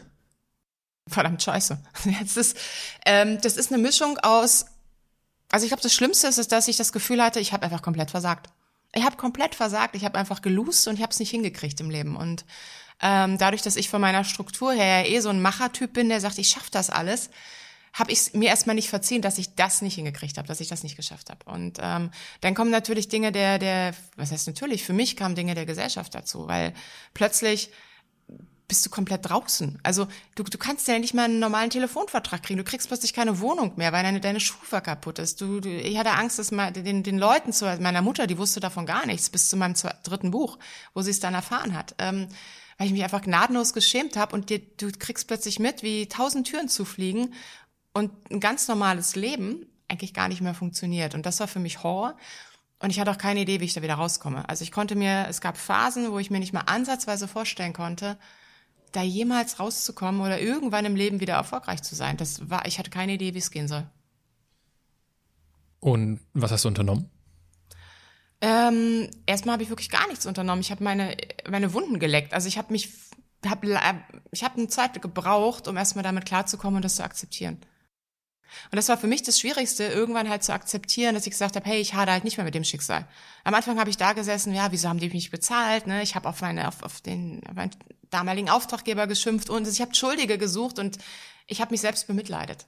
Was völlig normal ist, aber es bringt mich nicht weiter. Also ich war mit meinem Fokus so sehr in der Vergangenheit, dass ich einfach nicht nach vorne geguckt habe. Und dann kam halt der Tag, wo ich, das war ein Prozess, ne? Aber es war dann de facto wirklich ein Tag, an dem ich mich entschieden habe, gesagt, ich will das nicht, weil ich, ich habe mich gesehen, zehn Jahre weiter und ich habe ja selber mitbekommen, wie ich mich immer mehr verändert hatte und habe gesagt, ich will so nicht leben. Also ich möchte wieder ein normales Leben haben, ich will nicht mehr vegetieren und ich möchte erfolgreich sein. Und das war dann der Punkt, wo ich gesagt habe, okay, ich akzeptiere es jetzt, mache einen Cut nach hinten, hader auch nicht mehr, schimpf auch nicht mehr, sondern guck wirklich wieder nach vorne und überleg mir, wie komme ich da hin, wo ich hinkommen will, wie komme ich da an.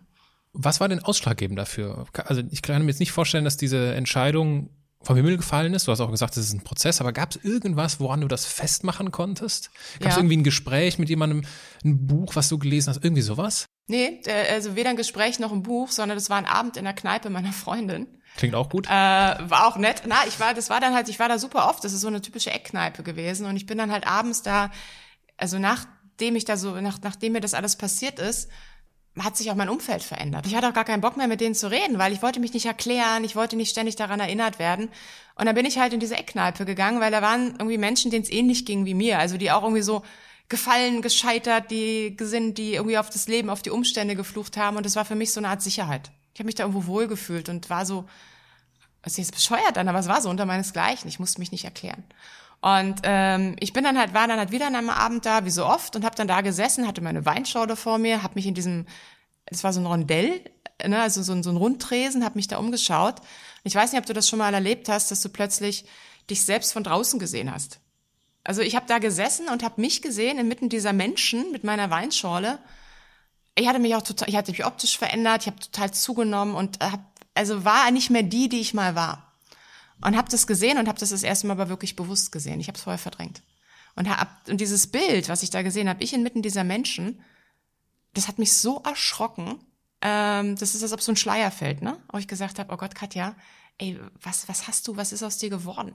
Und dieses Bild war so schlimm, dass ich am nächsten Morgen gesagt habe, nee, jetzt reicht's und, und jetzt hörst du auf und, und du ne, gibst deinem Leben jetzt eine andere Richtung. Und das war für mich wirklich so eine Art Schlüsselmoment, ja.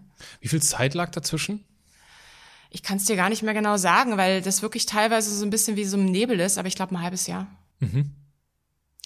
Und wie ging es dann weiter? Was hast du, was hast du gemacht? Ich habe zum ersten erstmal überlegt, was, was kannst du? Also wie komme ich da wieder raus? Und das Einzige, was ich, ich was ich damals dachte, was ich kann, äh, war verkaufen, war Immobilien zu verkaufen. Und ich habe damals ja auch sehr gut verdient, das heißt, ich hatte auch relativ viele Schulden und das bedeutete für mich, ich musste wieder relativ viel verdienen. Und da war der einzige Weg damals für mich, der schlüssig war, okay, ich gehe wieder in die Immobilienbranche zurück und mache das, was ich kann. Und ähm, habe dann überlegt, mit wem, wie, wo, was. Und das, was für mich halt relativ schwer war, ich war damals einer der abschlussstärksten Verkäufer und hatte bestimmtes Standing am Markt und hatte mein eigenes Team, meine Mannschaft gehabt und auf einmal drehte sich alles und ich war halt diejenige, die angekrochen kam praktisch, also in meinem Weltbild damals und darum betteln musste, dass ich für die arbeiten darf und mhm. äh, bei denen, mit denen ich früher kooperiert habe. Und das war für mich am Anfang ein harter Schritt, aber das war für mich der einzige Weg, der Sinn machte. Und ähm, ja, so bin ich dann wieder zurück in die Branche, habe wieder Geld verdient und war dann auch super schnell, was heißt super schnell, aber verhältnismäßig schnell äh, komplett raus aus allem. Ich glaube nach einem oder anderthalb Jahren. Und war das dann dein zweites Comeback?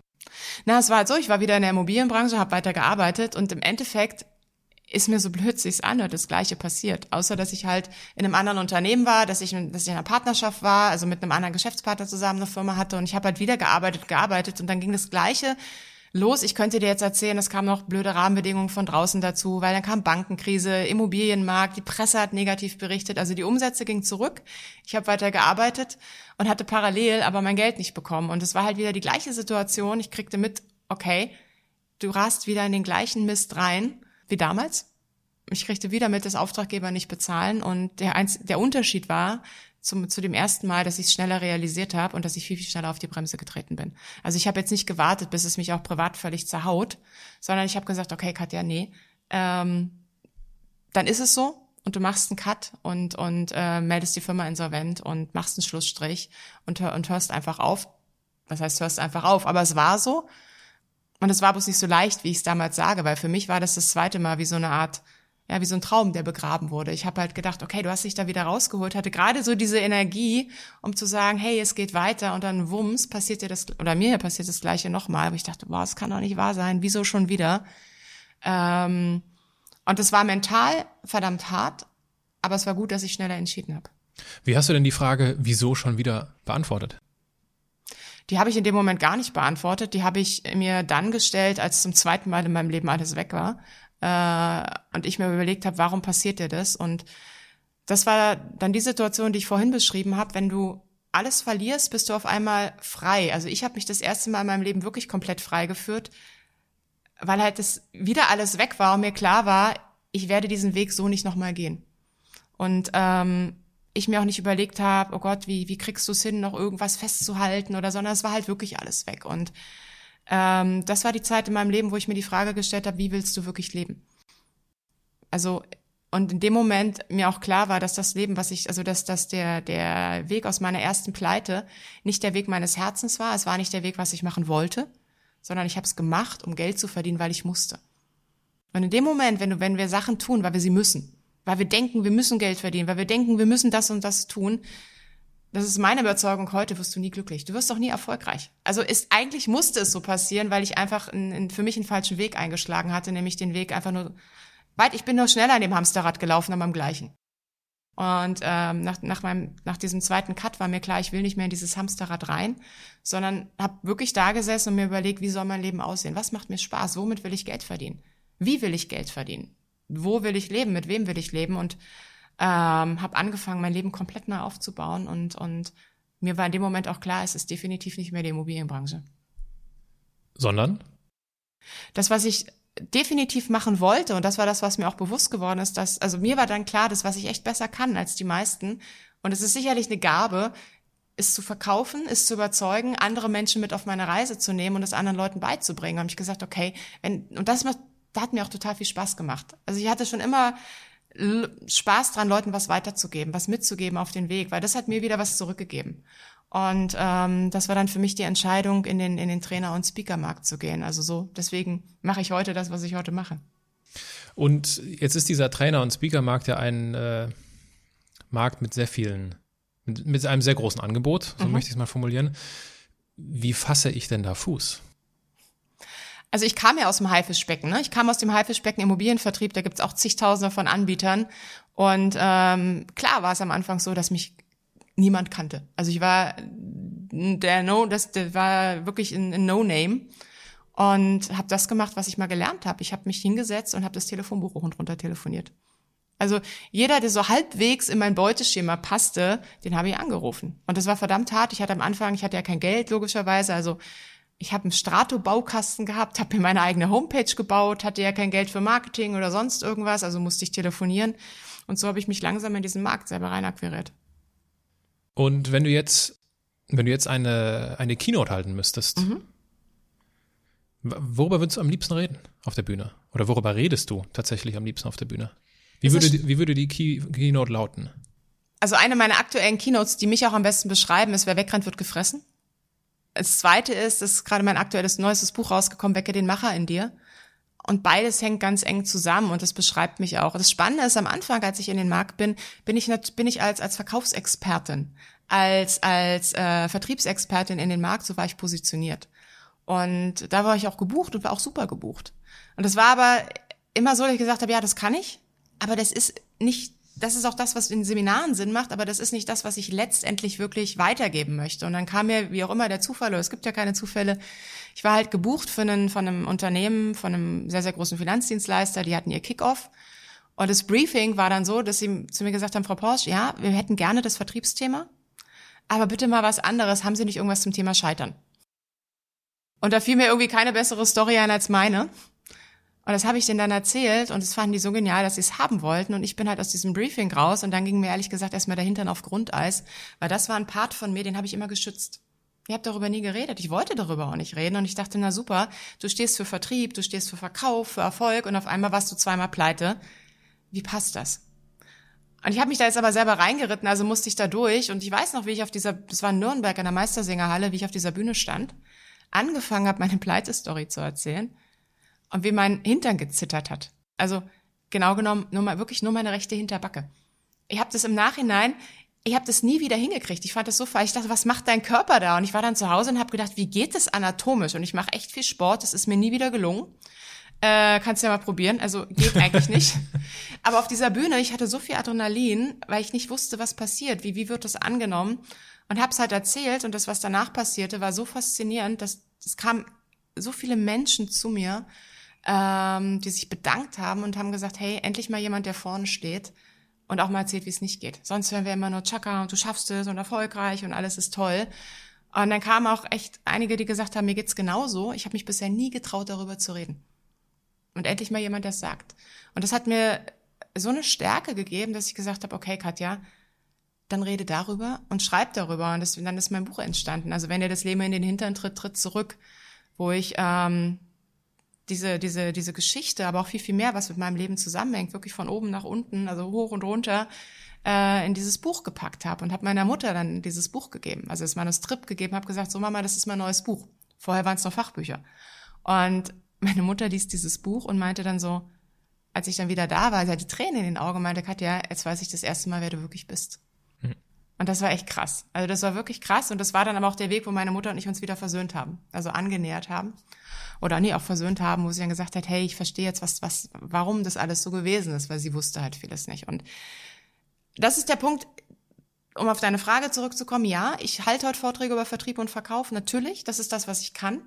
Ich werde aber genauso und äh, größtenteils für das Thema Motivation, Erfolg, wie erreichst du das im Leben, was du erreichen willst? Wie kommst du dahin? Und wegrennen ist immer ein blöder Plan sondern wir brauchen keine Angst, wir brauchen Mut in diesem Leben, die Dinge immer wieder neu anzupacken. Und das ist einer meiner Botschaften, die ich weitergebe.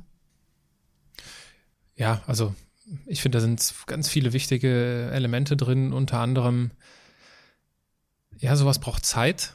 Zum einen, ja, also einfach ein bisschen mehr Geduld mit sich selbst haben, dass sich das, wofür wir stehen oder wo, was wir wirklich machen wollen, was unser Ding ist, ja, einfach Zeit braucht, um sich auch zu manifestieren. Und da gehört halt die eine oder andere Erfahrung dazu. Und das zweite, ich meine, dieses authentisch sein, das sagt ja jeder und ist so ein bisschen abgelutscht. Ehrlich sein. So ist es halt. Und das fällt halt sau schwer, ne? weil dann sind wir wieder bei diesem Maskenthema. Wir fühlen uns dann, vor allem wenn du dann auf der Bühne stehst, ich meine, das fällt ja schon schwer wahrscheinlich, wenn du wildfremden Leuten in der Kneipe da das, das erzählen müsstest.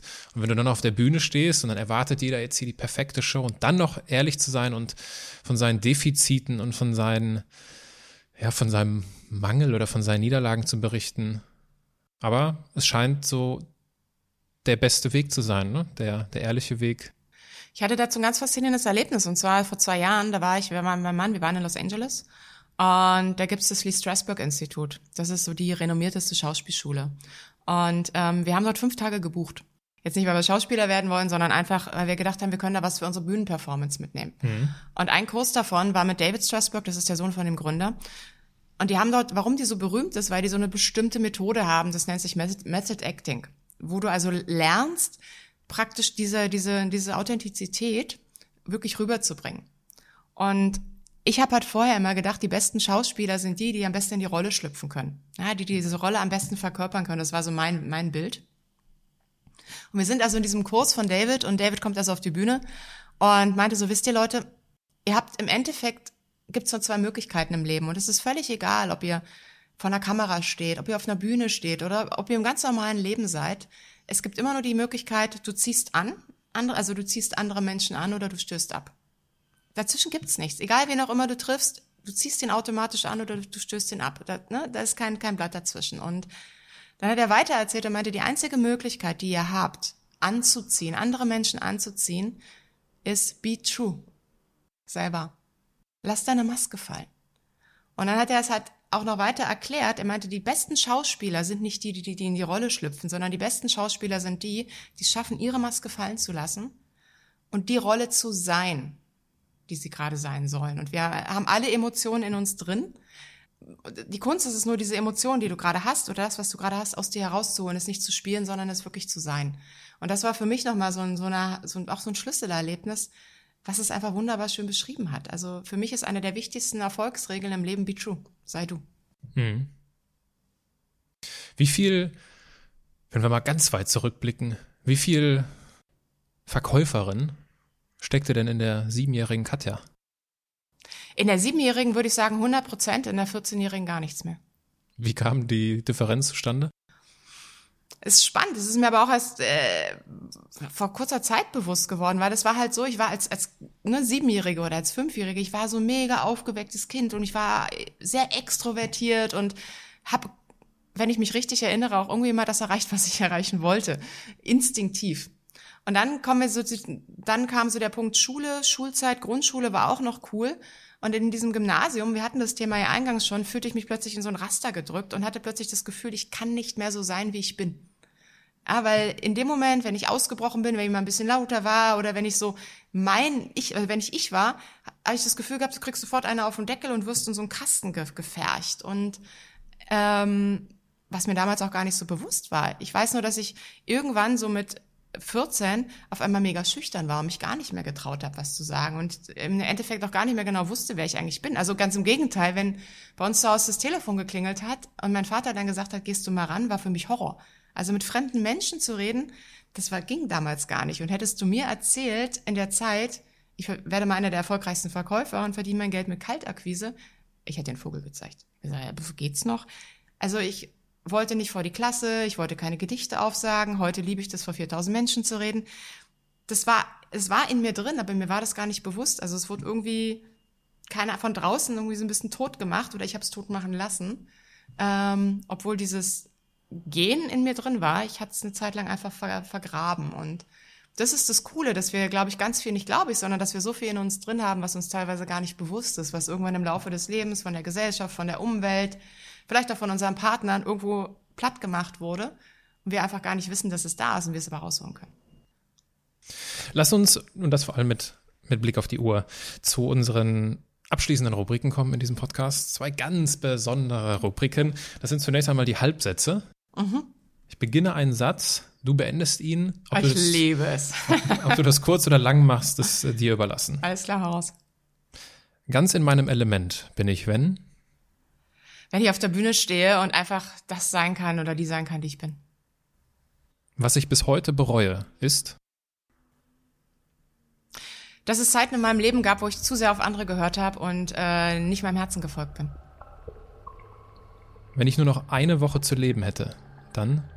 Würde ich mich sofort in den Flieger nach Los Angeles setzen, auf die Terrasse, mir einen geilen Wein aufmachen und einfach in die Hills gucken und das Leben genießen.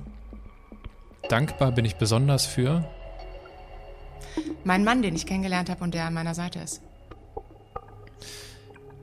An unserer Seite sind die Assoziationen, die abschließende Rubrik. Jetzt wird es noch kürzer. Ich werfe dir einfach einen Begriff zu und du kannst wieder kurz oder auch ein längeres Statement dazu abgeben, wie du möchtest. Okay. Lampenfieber. Kenne ich bestens. Wie gesagt, wenn der Hintern zittert, ist das echt eine Scheißsituation. Aber es gehört zum Leben dazu und gibt Energie. Lieblingsbuch. Hab ich nicht. Es gibt viele Bücher, die ich toll finde und je nach Situation ist es das eine oder das andere. Los Angeles. Ist die Stadt meines Herzens. Lebensglück. Habe ich ganz oft im Leben und zwar bei ganz unterschiedlichen Dingen und das ist das Wichtige, dass du Lebensglück über, dass das Lebensglück nie eine Situation ist, sondern ein Gefühl, was dich über ein ganzes Zeitraum, was dich auch über das Leben lang begleiten kann. Auf deiner Webseite steht, die Zukunft gehört den Machern. Mhm. Sieh mir bitte nach, wenn ich an dieser Stelle ergänze, die Zukunft gehört den Andersmachern. Äh, mit diesem Podcast möchte ich anders machen, normal machen. Gibt es etwas, was du unseren Zuhörern abschließend noch mit auf den Weg geben möchtest? Ja, dass es sich immer lohnt, für, für das, was für seine Träume, für seine Vision, was auch immer das ist, zu kämpfen und den Weg zu gehen und dass es dafür nie zu spät ist und dass man, dass das Wichtigste einfach ist, dass man sich selbst traut, sich selbst vertraut und es einfach versucht. Einfach versuchen, einfach machen. Ich danke dir für deine Zeit, Katja. Ich danke dir für diese persönlichen Einblicke in deine Vita und freue mich, dass du in meinem Podcast bist. Danke dir.